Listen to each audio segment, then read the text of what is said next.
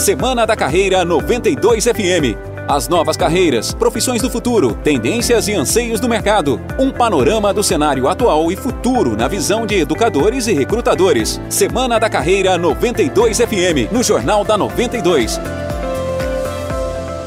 E dando continuidade na nossa Semana da Carreira, a gente recebe agora no Jornal da 92 o Dom Urias Kraus, ele que é consultor de atração e seleção da Companhia de Talento.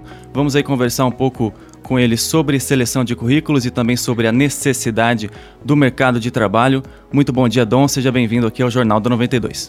Bom dia, Morrice. Bom dia, ouvintes aí da 92. Vai ser um prazer aqui estar com vocês acompanhando aqui essa manhã nesse bate-papo tão gostoso. Vamos lá então, Dom. É, no bloco anterior a gente já ouviu o Emerson falar um pouquinho sobre seleção de currículos, mas eu queria reforçar esse assunto com você, já que é um assunto bem importante. É, eu queria começar perguntando como fazer um bom currículo.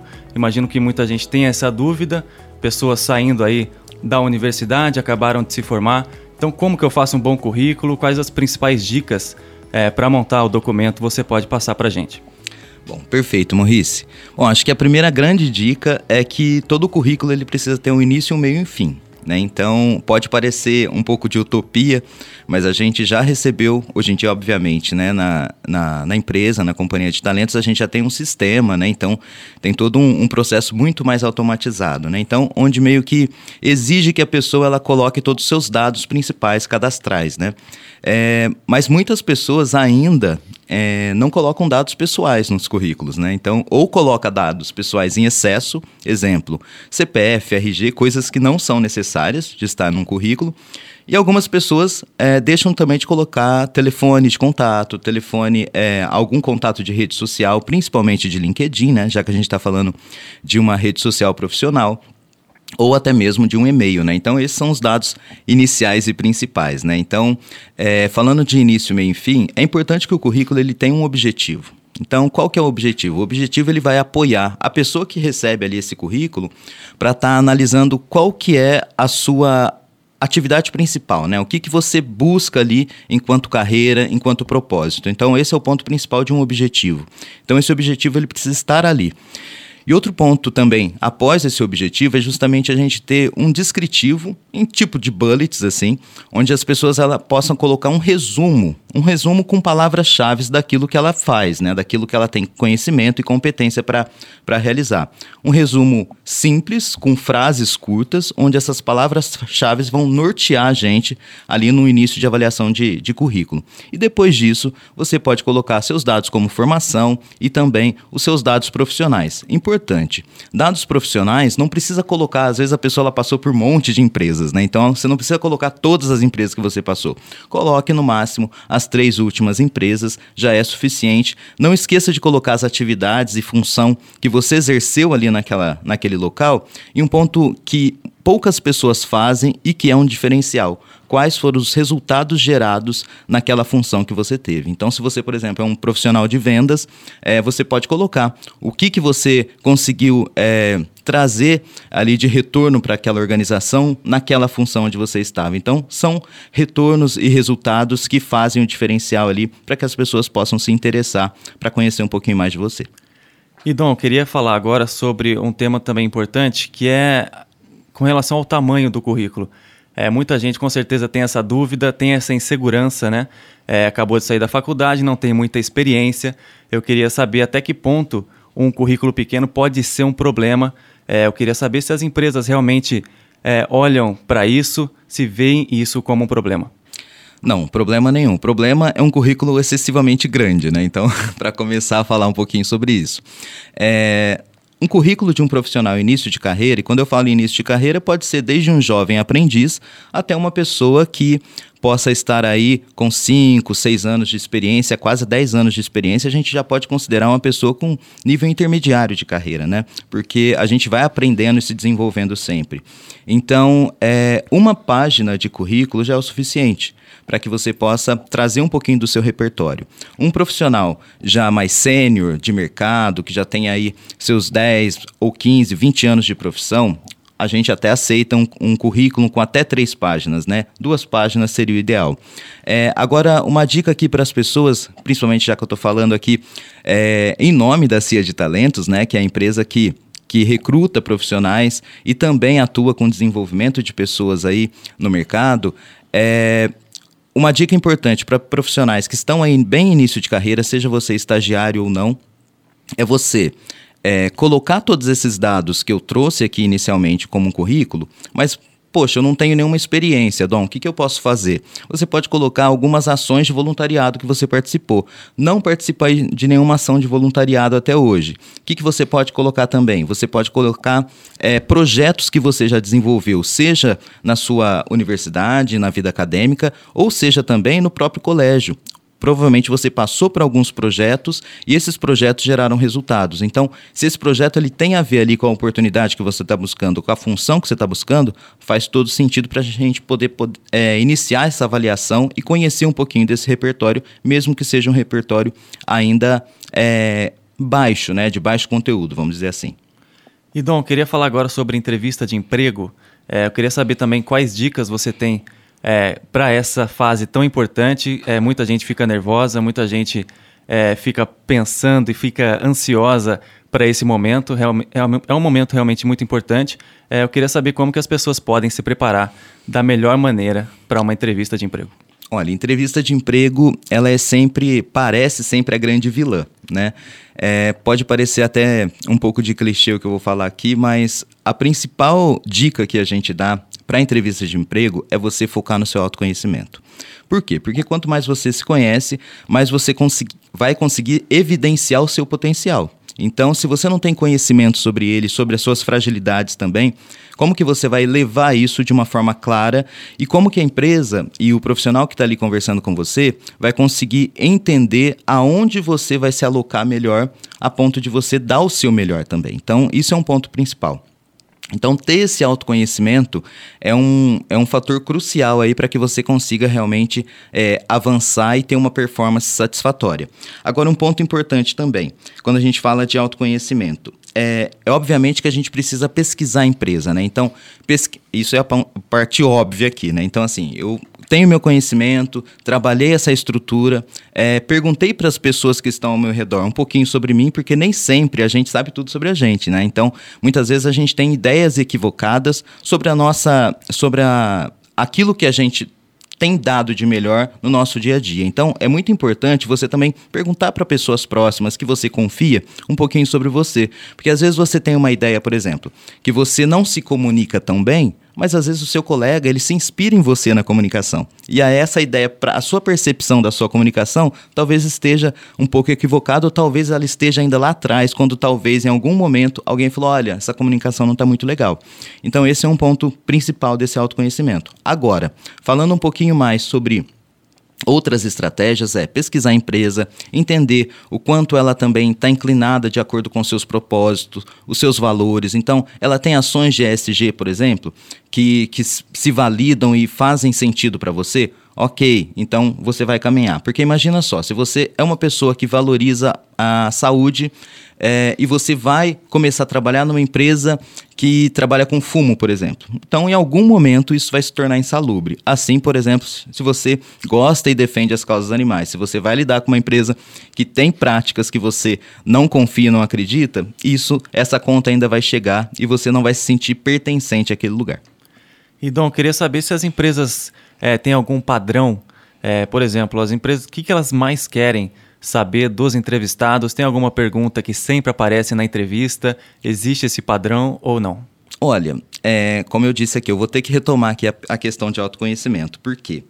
Porque hoje em dia, é, o que, que a gente busca? A gente busca competências, né? Então, competências atreladas a soft skills, que são os nossos comportamentos, né? Então, para os ouvintes que estão nos ouvindo, é, quando a gente fala soft skills, a gente está buscando falar de comportamentos. Então, comportamentos que são é, visíveis ali no seu cotidiano. Então, é, quando a gente está numa entrevista de emprego, a gente sempre vai buscar entender e identificar se aquela competência ela é visível. Como? Fazendo perguntas que mostrem e evidenciam essas competências. Então, comportamentos passados, eles podem prever comportamentos futuros, mas eles não taxam comportamentos futuros. Por quê? Porque as pessoas elas estão em, em, mudança, né? então estão em transformação. Graças a Deus, elas não são as mesmas que começaram as suas carreiras. Então, elas já passaram por alguns processos, é, experiências, onde elas já perceberam ou não aquilo que elas precisam melhorar ou precisam mudar no seu caminho. Então, enfatizar isso durante as, as entrevistas é o que a gente vai buscar. Então, fora isso, ó, trazendo um pouquinho aqui dessa percepção um pouco mais ampla, o que, que o mercado está buscando? Quando a gente fala de soft skills. Comunicação é uma skill extremamente importante e necessária para o mercado. É resiliência, você ter adaptabilidade, é, flexibilidade. Se você é uma pessoa que se adequa à gestão de mudança. Por quê? Hoje a gente está vendo, no passado, por exemplo, a gente percebeu muito bem aqui com a pandemia o quanto essas soft skills eram importantes. Relacionamento interpessoal. Por quê? Porque nem sempre eu estou trabalhando hoje no presencial.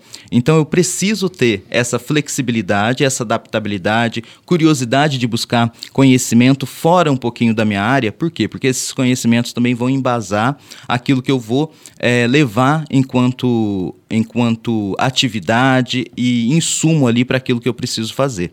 Então são algumas competências aqui que eu trouxe para vocês que são realmente importantes e valorizadas.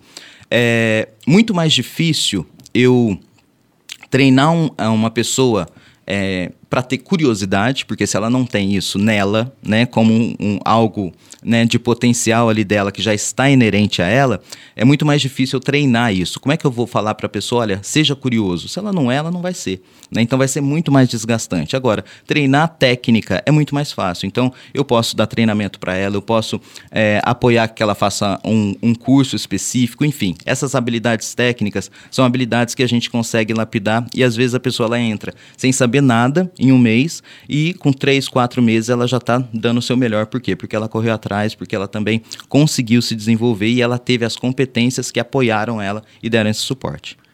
Então, para finalizar a nossa entrevista, vamos chegando aqui à reta final. É, eu queria falar sobre um tema muito importante. Deixei por último aqui, mas não quer dizer que não seja importante. É, eu queria finalizar falando sobre diversidade e inclusão. É, Queria saber se as empresas realmente estão mais atentas a isso, se eu estou correto em falar isso, em afirmar é, é, com relação a isso. E porque eu, eu, notei que as empresas têm mudado o comportamento né, no, nos últimos anos, principalmente, inclusive com profissionais especificamente para isso, né? Profissionais que tentam melhorar essa capacidade de diversidade e de inclusão dentro das empresas. Queria saber sobre esse movimento, que, qual que é a sua opinião e o que, que você acha sobre isso? Olha, é, eu acho que esse é um ponto extremamente relevante e importante, porque hoje diversidade, equidade e inclusão nas empresas é um caminho sem volta. E por que, que eu falo que é um caminho sem volta? Porque é um caminho onde as empresas que têm ciência do seu papel em sociedade, elas se posicionam acerca disso. Porque isso é uma da, um dos aspectos de responsabilidade social. Então eu citei aqui o ESG, por exemplo. Né? O que, que é o ESG? É quando você tem uma consciência daquilo que você produz para o meio ambiente, então você começa a produzir de forma sustentável e faz políticas de governança para que isso possa realmente se pautar. O, a diversidade, equidade e inclusão é a mesma coisa. Então, assim, quando a gente fala de de ações afirmativas, de empresas que tenham abertura e predisposição a isso, a gente está falando de empresas que entendem o seu papel e reconhecem que, sim, as minorias elas sofreram muito mais é, no passado e ainda vem sofrendo. Né? Hoje, se a gente poder fazer uma análise simples de mercado, é, se a gente levar para a população trans e travestis, por exemplo, Hoje, apenas 4% dessa população está no mercado formal de trabalho. O restante está no mercado informal ou na prostituição. Então, olhar para esse lugar é importante justamente para a gente reconhecer que sim, temos talentos que são capazes de realizar aquilo que muitas pessoas realizam, é, mas que essas pessoas elas precisam sim de um apoio, de um suporte. Que suporte é esse? O suporte que não foi dado justamente pela sociedade. Aí por N motivos, né? Se eu ficar falando sobre isso aqui, eu vou falar a manhã toda. Mas assim, é, a, só para vocês entenderem um ponto importante, quando eu, eu atrelo o ESG, por exemplo, a políticas de diversidade, equidade e inclusão, são. Tem muitas empresas que hoje só fecham negócio, quando eu falo de negócio, parcerias, contratos com empresas que também têm ações de ESG. E essas ações, elas, além de estarem no papel, elas precisam estar na prática. Então, se ela não, não tiver uma ação, uma parceria, eu não vou fechar parceria com ela. Assim está acontecendo com diversidade, equidade e inclusão. Por quê? Porque é muito difícil você construir uma marca empregadora forte e sustentar essa marca empregadora. E é muito fácil manchar ela. Então, se eu me atrelo ou se eu me apoio com parceiros que têm políticas de diversidade, equidade e inclusão duvidosas, ou realmente isso não acontece na prática, porque isso também quando isso sai, é pior do que você não fazer. É melhor uma empresa ela não fazer ações de diversidade e inclusão do que ela fazer só no papel. E por quê? Porque isso vai chegar em algum momento. E aí essa conta vai ficar alta, porque é muito difícil você fazer com que a sua marca empregadora ela se consolide novamente porque obviamente ela vai ficar manchada por isso. A gente viu já muitas dessas empresas que tiveram ações, por exemplo, ambientais, que estão demorando para se, se, se lapidarem, se reestruturarem em termos de marca. E são empresas que realmente tiveram consciência, muitas delas, de suas ações, estão fazendo movimentos de, de reformulação disso, né, e de reparação disso, é, mas que ainda é torcido os olhos e os narizes quando se falam dessas empresas. Por quê? Porque isso mancha a sua marca e a sua marca é um peso muito forte. Então, construir essa marca é muito difícil. Então, é importante que quando as pessoas estiverem nos seus locais, é, começam a olhar um pouquinho dos lados, né?